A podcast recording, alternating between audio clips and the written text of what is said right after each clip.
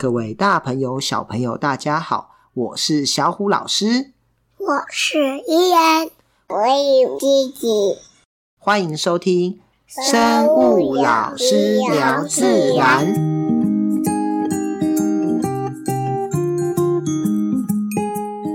小故事谈生态。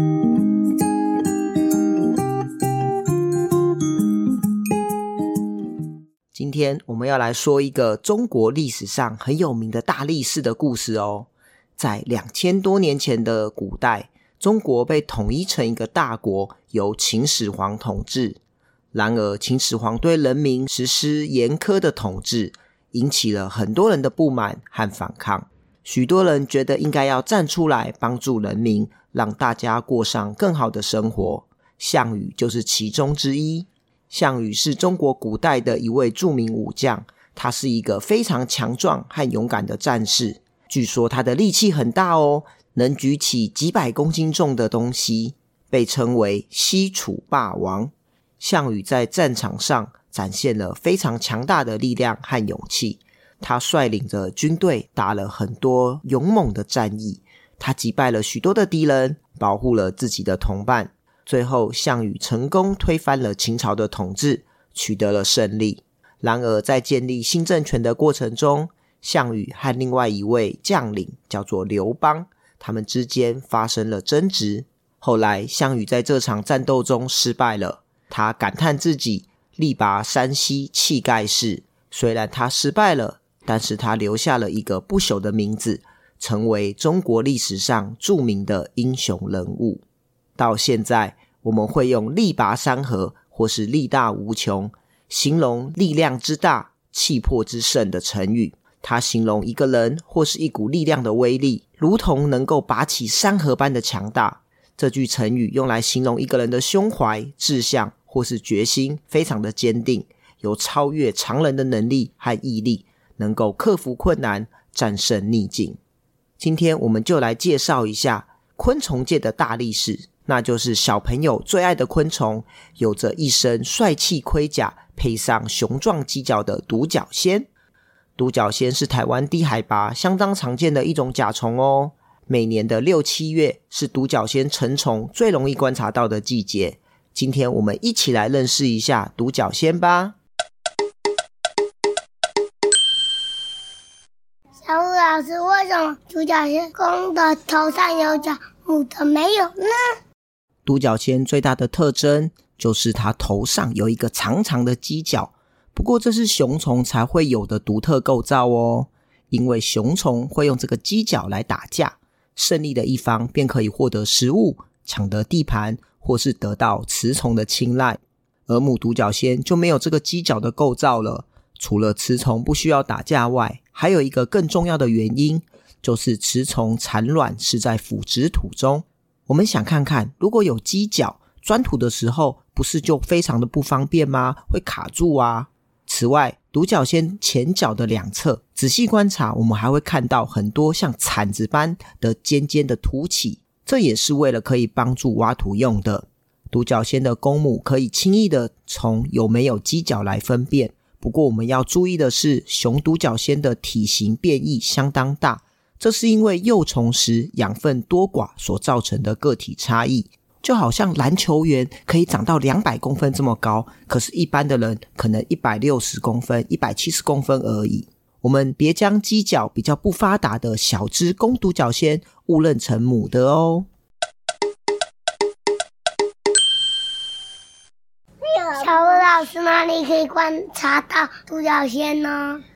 很多小朋友都会以为独角仙的数量相当稀少，其实不是这个样子哦。独角仙可以算是低海拔相当常见的一种甲虫，每年六七月就是独角仙成虫最容易观察到的季节。我们会有这种错觉，是因为小朋友往往以为独角仙是住在环境原始的高山中，但是独角仙其实是住在一些低海拔的小山中，就在我们生活的周遭。北部地区，像是台北的四寿山、中永和的烘炉地，还有圆通寺、乌来或是土城、三峡的礁山，在桃园的一些郊区公园，也都可以看到独角仙的身影哦。而独角仙除了可以在夜间的路灯下找到趋光的个体外，还有一个可以轻易观察到独角仙的方法，因为独角仙非常喜欢一种叫做光蜡树的植物，它会用口气将光蜡树的树皮磨破，去吸食光蜡树的汁液。因此，只要能发现光蜡树，往往就可以找到很多正在专心吸食树液的独角仙呢。独角仙的嘴巴在哪里呢？独角仙虽然看起来很凶猛，但是其实它是素食主义者，主要以水果或是树液为食。独角仙的嘴巴在哪里呢？独角仙成虫的口器是藏在头下的黄色刷毛，它可以用来填吮水果或是树叶，以获得糖分。在饲养的时候，我们可以苹果、凤梨或是桃子等水果喂食。但最方便又不会吸引果蝇的饲料就是果冻了。只要把果冻的籽撕开，放进独角仙的饲养箱中，独角仙便会开心的一直趴在果冻上吸食。这时候我们仔细观察，就可以看到两只黄色的刷毛在吃果冻呢。为什么家里呢有很多种，独角仙只有一种呢？独角仙与锹形虫的分类地位其实不太一样，在界门纲目科属种的分类系统中，独角仙是属于金龟子科底下的一个种，而锹形虫它是属于一个科，底下还有许多的属和种。全台湾的锹形虫大约有五十多种哦，分布在不同海拔以及不同类型的树林中。大部分锹形虫的幼虫是以朽木为食。因为它会加速枯倒木的分解，所以可算是大自然的清道夫呢。锹形虫的成虫则是以腐果或是树叶为食，跟独角仙大致是一样的。大多数的种类偏好在夜间活动，加上会趋光，因此常能在山上的路灯底下发现它们的踪迹。不过，也有少部分的锹形虫是在白天活动，它们会在路上爬行，或是在草丛间飞舞。我们有机会再来介绍一下锹形虫吧。伊恩啊，我们今天来介绍的是独角仙，对不对？对。你是不是最喜欢独角仙了？对。你是喜欢？还有锹形虫。那你是喜欢独角仙还是喜欢锹形虫啊？锹形虫比较喜欢，因为锹形虫两边有夹子，我比较喜欢上面跟下面我不喜欢的。但是我也喜欢独角仙，只是我第一喜欢的甲虫是锹形虫，还有赫克利斯大的虫。来，弟弟，那我问你哦，你喜欢独角仙还是锹形虫？锹形虫。为什么啊？它很帅。它很帅哦。好。那你知道独角仙的力气很大吗？真的，独角仙跟锹形虫打架要看种类谁会赢。对，因为锹形虫很多种。那独角仙它力气多多大？不知道。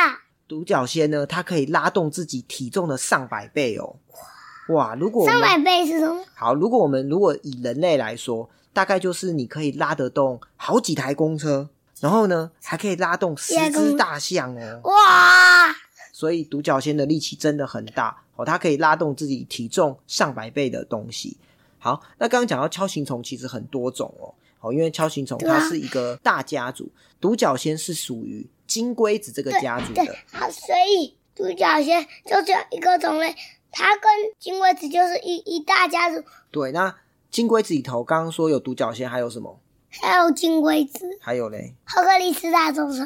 对。我们讲兜虫，对不对？好，你有听过赫克利斯大兜虫，嗯、还有南洋大兜虫。这个兜虫呢，其实就是金龟子科里头兜虫亚科的甲虫。哦，比较大型，好的这一群，然后通常会有一些角啊，或是赫克利斯大兜虫跟独角仙。对，那台湾呢，总共有九种的兜虫，好像是独角仙，还有分布在兰屿跟绿岛的鸡独角仙，或是我们叫做鸡兜虫，还有南部比较多的犀角金龟。另外还有一种比较小型，我们会叫围独角仙或是围兜虫。好，那我问你哦，你有看过独角仙吗？有，在树上看到独角仙在吸树叶，在打架，还有在交配。对，它是在一个树上，我们看到超多只，对不对？你那一棵树上，你看到几只？一应该超过一百只。没有一百只啊，大概有二三十只哦。二三。那这种树叫做光蜡树。哎，我知道光蜡树就是独角仙喜欢的。对，就是独角仙最喜欢的。还有锹形虫好像是橘甘什么橘甘树。柑橘。柑橘树。对。在哪里看到光蜡树？其实很多地方现在越来越多地方都有了。我们在呃，像观音山呐，哦，然后什么三峡，还有桃园，现在很多公园都有哦，都可以看得到独角仙在光蜡树。然后甚至在新店的一些河滨公园呐，或是公园也都有，因为现在大家都比较常种植。那这样常种光蜡树到底是好还是不好？好，对不对？因为你你就看得到独角仙。对啊。可是其实如果附近没有相当的栖地，那把独角仙都引到这些光蜡树上，然后独角仙就死在那边，它也没有适合的栖地，就是母虫没有办法去产卵。所以我们广种光蜡树也不一定对独角仙就是一件好事。就是它跑来这边吃东西，可是吃完以后它没有地方生小宝宝，它就死掉。然后独角仙数量就越来越少，但是也有土在下面。可是那个土不够肥沃，不是独角仙喜欢的腐殖土。好，再来，那独角仙会不会飞？会，我有看过，就就它身上会有一条线，然后它的壳可以打开，就可以飞。对，那叫翅鞘。好，它的前翅特化成保护自己身体的，所以这一类昆虫我们叫做什么？甲虫。所以像甲虫。如果是小只或大只，就不能再长大了，因为它的壳在外面就没办法长大，不像我们人，外面有肉，骨头一起长大。它它长大壳大就固定大小，它就不行，它就不行再长大了，因为它外面有壳。好，它叫外骨骼，它它变成成虫以后就不会再长大，所以抓到小独角仙养一养不会变大。所以独角仙，哦，刚刚讲它也是会飞的哦，它也是一种甲虫。锹形虫也会飞，那像是全部的甲虫都会飞。诶，大部分的甲虫有一些像橡皮虫，它有些会愈合，我们有机会再介绍。然后像是刚刚讲天牛啊，天牛独角仙、天牛会飞吗？会啊，还有锹形虫、甲虫都会飞，还有萤火虫其实也是一种甲虫。好，最后一个问题，那请问独角仙公的跟母的怎么分？男生跟女生怎么分？男生有脚，女生没有脚。对，女生要生宝宝要钻进土里面，会脚会卡住，所以女生才才没有很多脚，才会在里面生蛋。所以女生呢，就是像小铲子一样短而有力，它就可以挖进去，它还是有凸起来一点点。好，那我问你，公的独角仙跟母的独角仙怎么抓？公的应该是抓短的。公的我们通常其实最好的方式是抓那个小犄角。哦，它有两一个小犄角，一个长的角，抓那个小犄角，它就不会勾到你。因为独角仙呢，它很有力力力量，而且它爪子很尖，尤尤其是一些小朋友的皮肤比较嫩，被独角仙爬过以后，可能都会红肿，都会受伤哦。那母的呢，没有办法抓小犄角，就只能抓身体两侧，所以在抓的时候要注意。锹形虫是两边，所以它也是抓中间。对，跟抓锹形虫的方式是类似。好，谢谢小虎老师。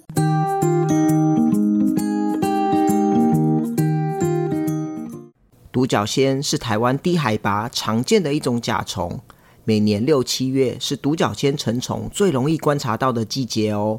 独角仙除了可以在夜间的路灯下找到趋光的个体外，只要找到光蜡树，往往也可以找到很多正在专心吸食树液的独角仙呢。